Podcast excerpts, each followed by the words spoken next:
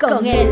Una producción creada pensando en ti, donde aprenderás cosas maravillosas que te ayudarán en tu diario vivir y te guiarán a una vida feliz.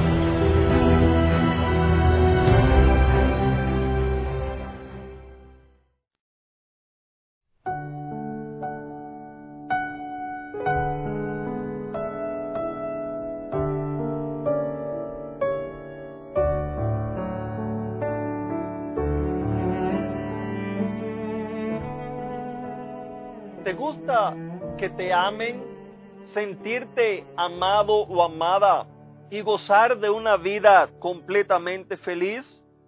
Hola mi amada familia, qué bueno es poder estar aquí contigo una vez más.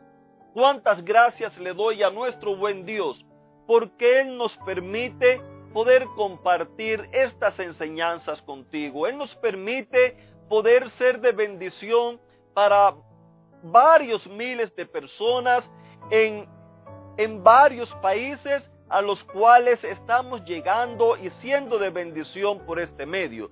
No sabes cuánto gozo, cuánta alegría hay en mi corazón al poder compartir contigo estas hermosas enseñanzas, porque sin duda alguna yo estoy seguro que todos aquellos los cuales se dejen guiar por los principios que están escritos en la Biblia, van a poder gozar de una vida feliz, van a poder gozar de una vida abundante, van a poder gozar de relaciones saludables. Un día eh, habían un grupo de líderes religiosos y entre ellos pues usted sabe que siempre en un grupo hay alguien que se destaca más que los otros, eh, habla más, eh, piensa que es más inteligente y, todas estas series de cosas. Bueno, esto también pasaba en los tiempos de Jesús.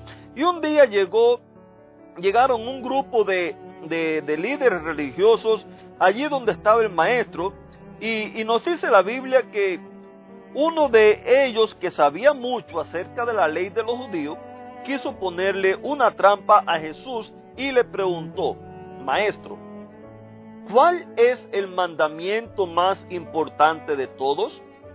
Jesús le respondió, el primer mandamiento y el más importante es el que dice así, ama a tu Dios con todo lo que piensas y con todo lo que eres, y el segundo mandamiento en importancia es muy parecido a ese, y dice así, cada uno debe de amar a su prójimo como se ama a sí mismo.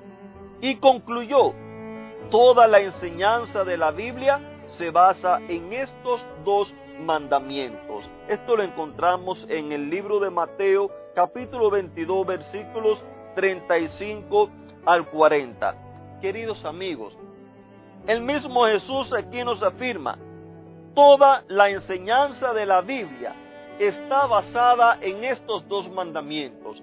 Si tú piensas que la Biblia o, que la vida de un cristiano, la vida eh, religiosa, yo te voy a decir algo, no hay nada de malo en la religión.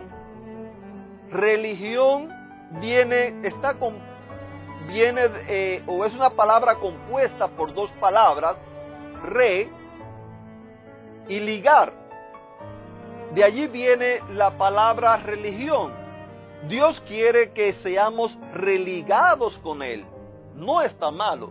El, el, problema es que hemos hecho de la religión algo completamente torcido a lo que a su verdadero significado.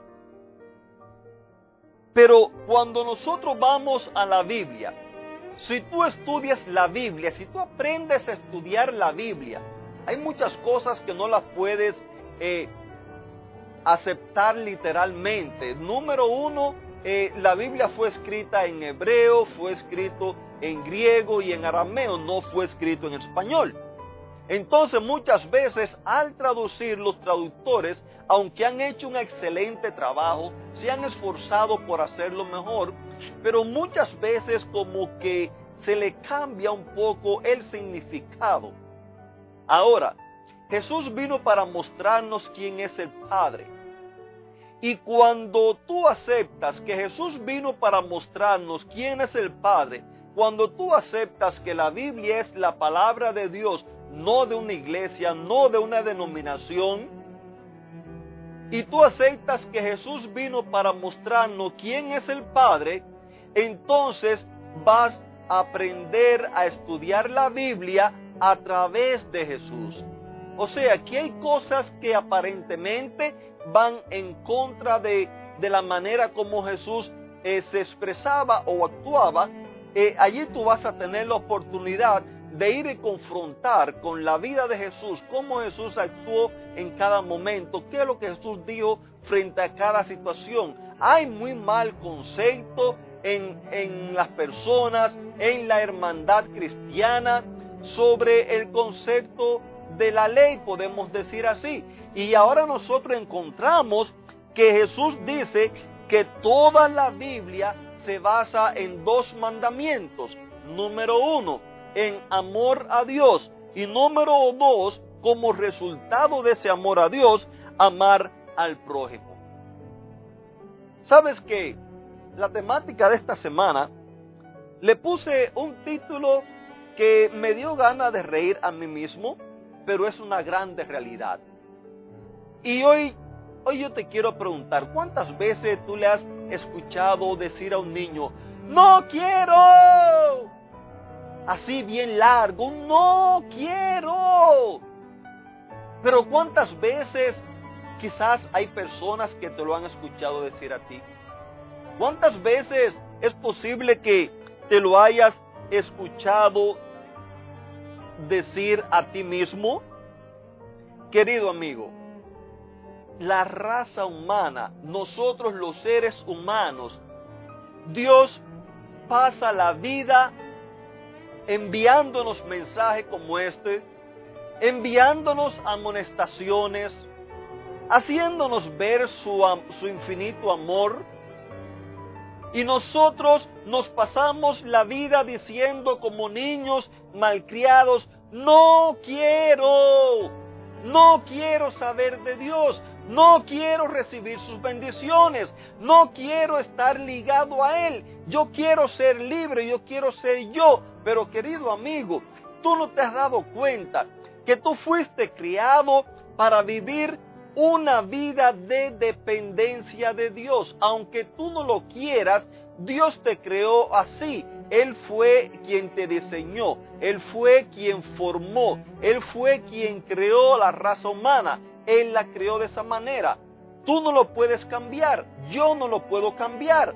El Papa, los pastores, nadie lo puede cambiar. Por lo tanto y demás, cada vez que nosotros queremos intentar cambiar algo que no nos pertenece ni podemos hacerlo, lo único que hacemos es quebrar lo que ya está hecho. Después entonces nos quejamos, la vida no me va bien, en el matrimonio no, me va bien. Ya he tenido tres relaciones y esta que tengo no me va bien. En el trabajo he tenido que cambiarlo. Yo no sé si usted ha escuchado y ojalá que usted no sea de este tipo de personas los cuales eh, se quejan de todo en la vida.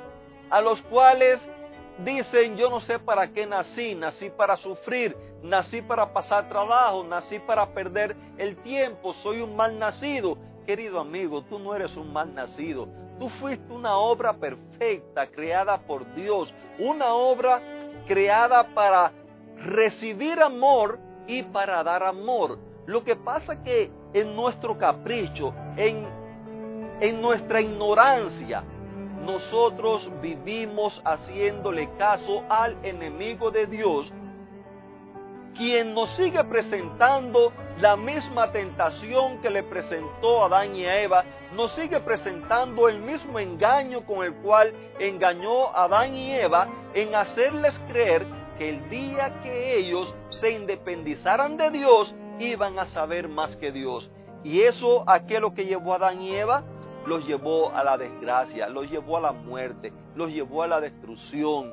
Ellos pudieron ver con sus propios ojos cómo la, a consecuencia de eso la naturaleza se destruía, cómo uno de sus propios hijos mató a su propio hermano, a otro de sus hijos. Querido amigo, no te dejes engañar más. Hoy te invito a que tú te religues con la fuente de amor, a que tú goces de la fuente de amor para que puedas vivir una vida de amor, llena de amor, compartiendo amor. Que Dios te bendiga y te regale un lindo y bendecido día.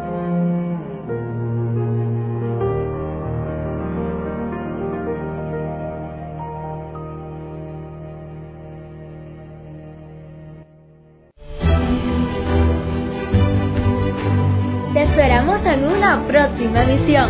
Recuerda que nos puedes encontrar en nuestras plataformas digitales iBox, Anchor y Facebook bajo el título Vívela con Él.